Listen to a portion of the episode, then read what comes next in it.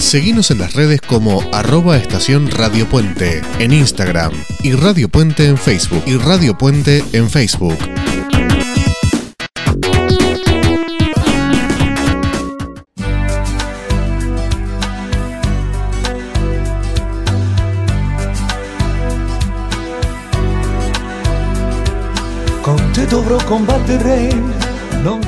Seguimos en Italiatinos. Y Elin, si se quieren comunicar con nosotros nuestros oyentes, ¿de qué manera pueden hacerlo?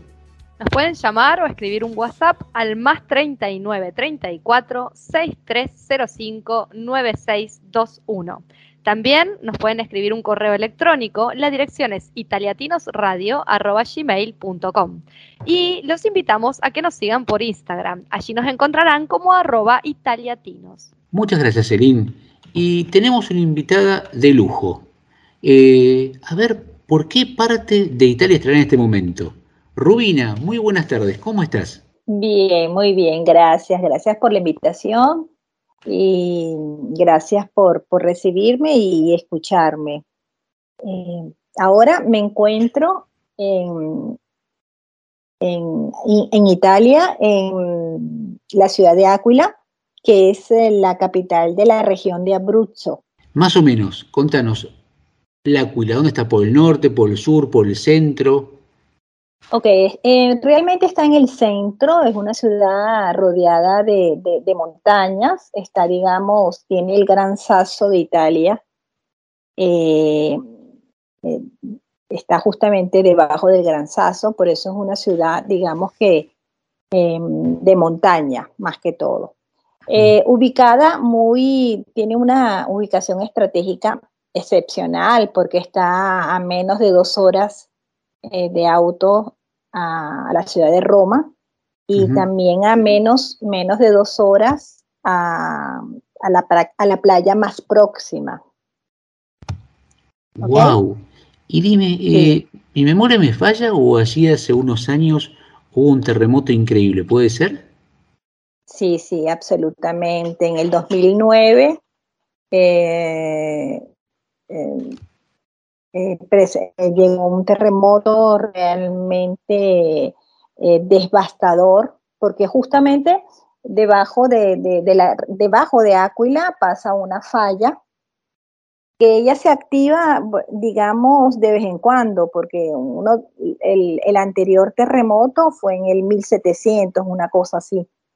O sea, son de esas ciudades que se sabe que en algún momento eh, va a llegar mientras más cerca, como dicen, mientras más, mientras más lejos, más cerca, ¿no? Y en el 2009, pues empezaron a tener eh, eh, algunos movimientos días previos al, día 9, 9 de abril, que fue el, terremoto que, que, prácticamente destruyó la ciudad.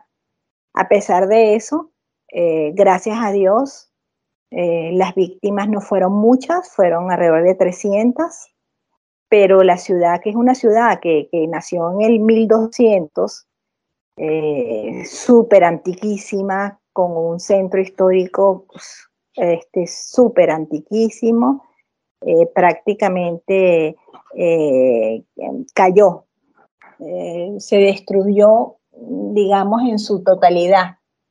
Eh, y realmente los trabajos de, de remodelación, de reconstrucción han sido de verdad muchísimos, muchísimos. Han pasado ya más de 10 años y aún eh, siguen trabajando porque eh, no es solamente la parte de la estructura, sino todo en la parte artística que se tuvo que recuperar, las obras de artes. Aquila es una ciudad eh, que tiene eh, mucho material artístico, eh, muchos museos, iglesias, y dentro de las iglesias cantidad de frescos, esculturas.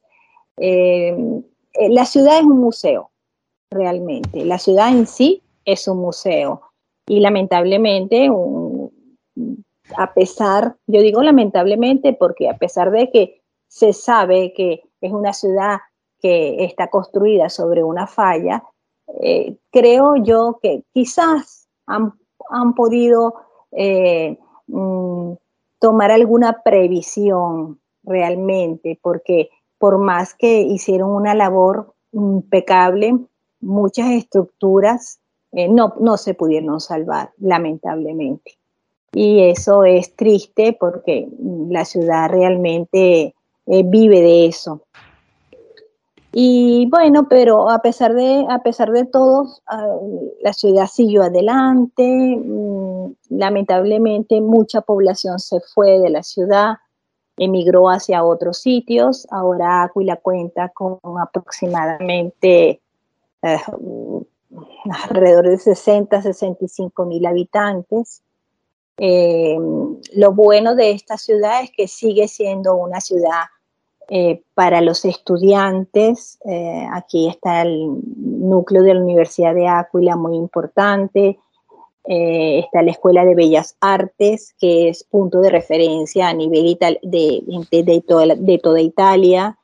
Está la Escuela de la Policía de Finanza, que es importantísima.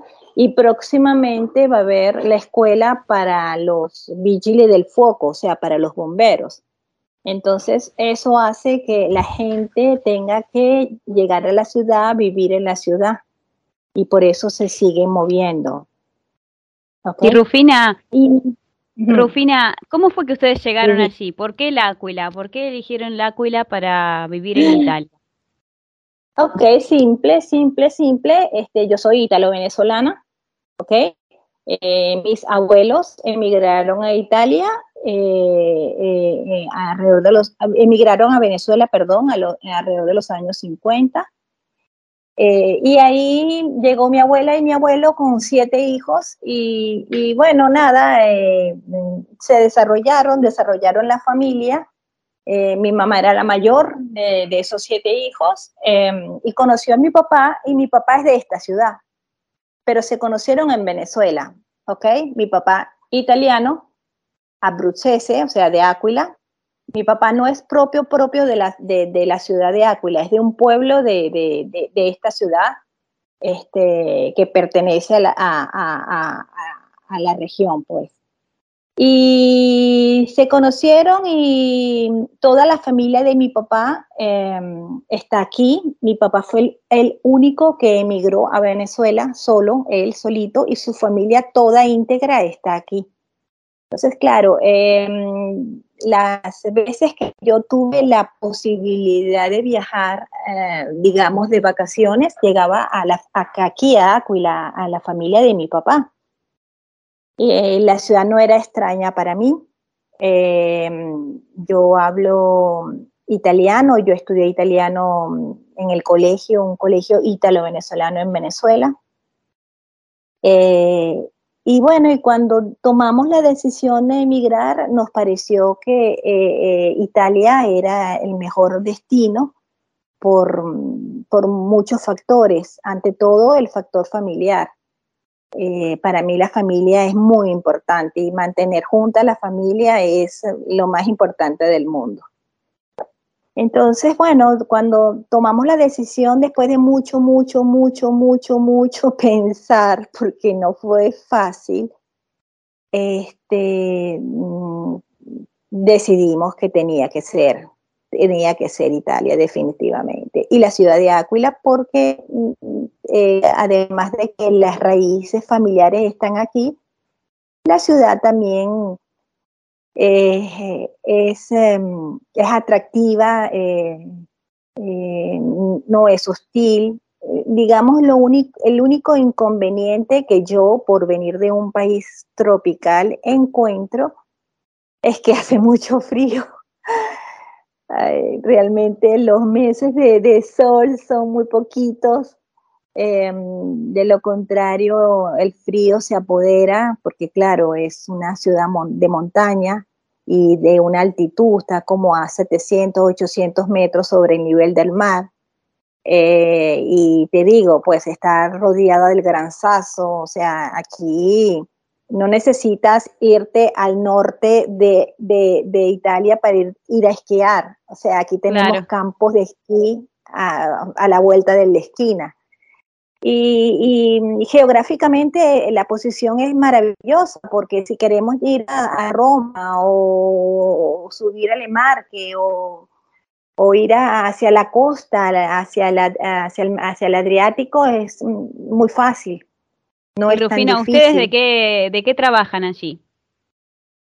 Bueno, eso ha sido, dale, o sea, Eh, yo cuando llegué, cuando llegué tuve la posibilidad de, yo soy arquitecto en Venezuela, pero em, digamos dejé la profesión en Venezuela. O sea, cuando tomamos el avión mm, nos, nos quitamos las vestiduras para no ser qué hacer en otro país. Entonces, este, bueno, cuando llegamos, yo tuve la, la, digamos, la, la suerte de poder trabajar en un estudio de, mm, de geómetra, que sería un técnico en construcción civil, para hacer la traducción. Y estuve trabajando um, más o menos cinco meses eh, con, en esta oficina, prácticamente como dibujante. Y, mi esposo empezó, mm, eh, eh, bueno, Mm, uno coloca currículos por todos lados y corre la voz por todos los lados, se inscribe en cual portal de trabajos consiga. Y bueno, José, mi esposo que se llama José, em, empezó a, hacer mantenimientos de, edificios, pues, eh, con unos también latinos, con una empresa eh, constituida por latinos. Pero después, bueno, yo me retiré de ese trabajo que tenía por, porque realmente no, no querían contratarme y entonces eh, prácticamente no tenía sueldo. Y comencé a trabajar en una empresa inmobiliaria muy reconocida, eh, donde realmente ahí me di cuenta de, de qué necesitaba Áquila cuál era el trabajo, cuál, qué, se podía desarrollar en esta ciudad. Y bueno, después de mucho investigar y mucho patear y, hablar con la gente, este, mm, mi esposo y yo eh, decidimos con, no sé, con, todos los sacrificios del mundo, eh, tratar de, de hacer un B&B. Y bueno, y en eso estamos, todavía no lo hemos inaugurado y, bueno, eh, con toda la ilusión de que pueda salir adelante. Pero eso ha sido un año de, bueno, de trabajos, de trabajitos, de trabajos, hasta, bueno, llegar a esto que no sabemos si funcionará, pero la demanda la demanda de habitaciones, la demanda hotelera, la demanda de apartamentos en esta ciudad es bárbara es increíble, realmente. O sea, eh, yo que estuve eh, trabajando en esta eh, oficina inmobiliaria, llegaban diariamente personas, llamaban diariamente personas preguntando por alquileres, alquileres, estudiantes, em, médicos que trabajan en el Hospital San Salvador, que es un hospital de referencia regional también, eh, que necesitan estar, eh, eh, pasar 15 días o un mes porque necesitan ah, hacer algo muy puntual y, y, necesitan alojarse. Entonces, el factor de alojamiento en esta ciudad es importantísimo y había, hay carencia porque creo que no con la cuestión del terremoto todavía no se está, mm, eh, no va por el camino, eh, digamos, que tiene que ir. Y bueno, y, mm, y esto es, o sea, no sé qué, más contarte en ese sentido. ¿Te puedo una pregunta? Recién dijiste que cuando, ah, cuando, cuando se fueron en avión, cuando tomaron el avión, dejaron las vestimentas, dejaron los títulos, pero ¿qué sueños, ¿qué sueños cargaron en las maletas para traer a Italia? Bueno, em, mi hijo de 23 años, mi esposo y yo, y mi mamá. Mi mamá, eh, mi mamá salió eh, eh, en febrero, porque así fue planificado, febrero de 2020. Nosotros íbamos a salir pocos días después, pero la pandemia nos um, paralizó en Venezuela. Y tuvimos más de un año esperando poder salir de Venezuela hacia Italia. Y seis maletas pudimos llevar. Eh, toda la, vida no entra en seis maletas, ¿no? ¿Qué sueño? mi, sueño, no tanto el mío, bueno, sí, el, mi sueño era que mi hijo toda la vida quiso eh, estudiar restauración porque le gusta, eh, es, su, es su pasión, él es un anticuario desde pequeñito. En Venezuela, mm, lamentablemente, no, podía estudiar porque no, no, no, había restauración.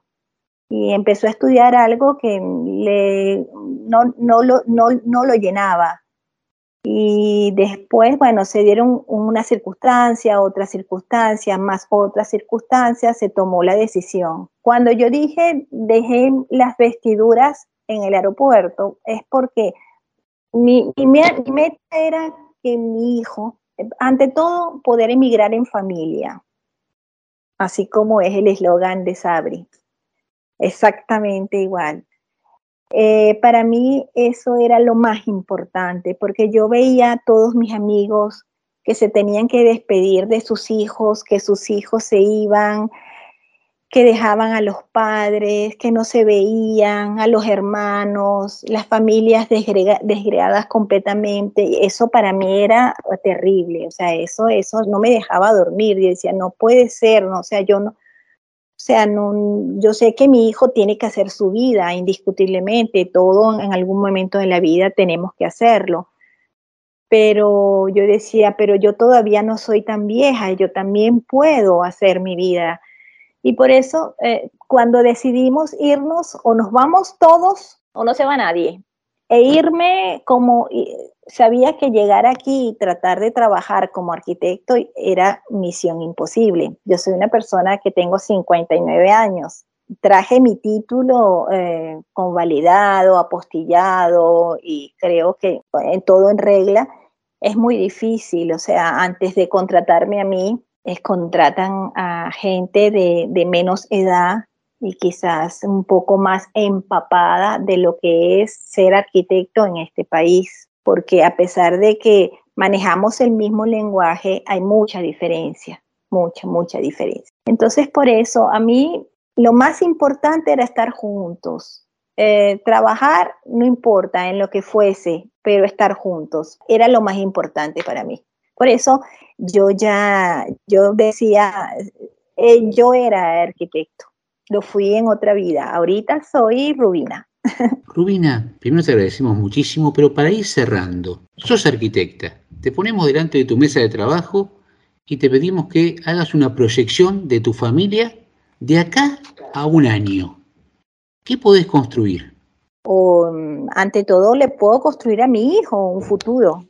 Mi hijo ya está estudiando en la, en la Academia de Bellas Artes de Áquila eh, restauración. Y para mí verlo eh, eh, en la universidad, verlo estudiar lo que él, su pasión, o eso, para mí eso no tiene precio. O sea, es algo que, de verdad que no, no, sabría, no sabría cómo describirlo, de verdad. No sabría. me veo en un futuro, no sé, mm, mm, quizás trabajando desarrollando este pequeño proyecto que estamos desarrollando y me veo, oye, yo me quiero ver bien con mi familia, eh, realmente. Eh, no quiero mm, decir otra cosa, pues, o sea, ¿qué te puedo decir?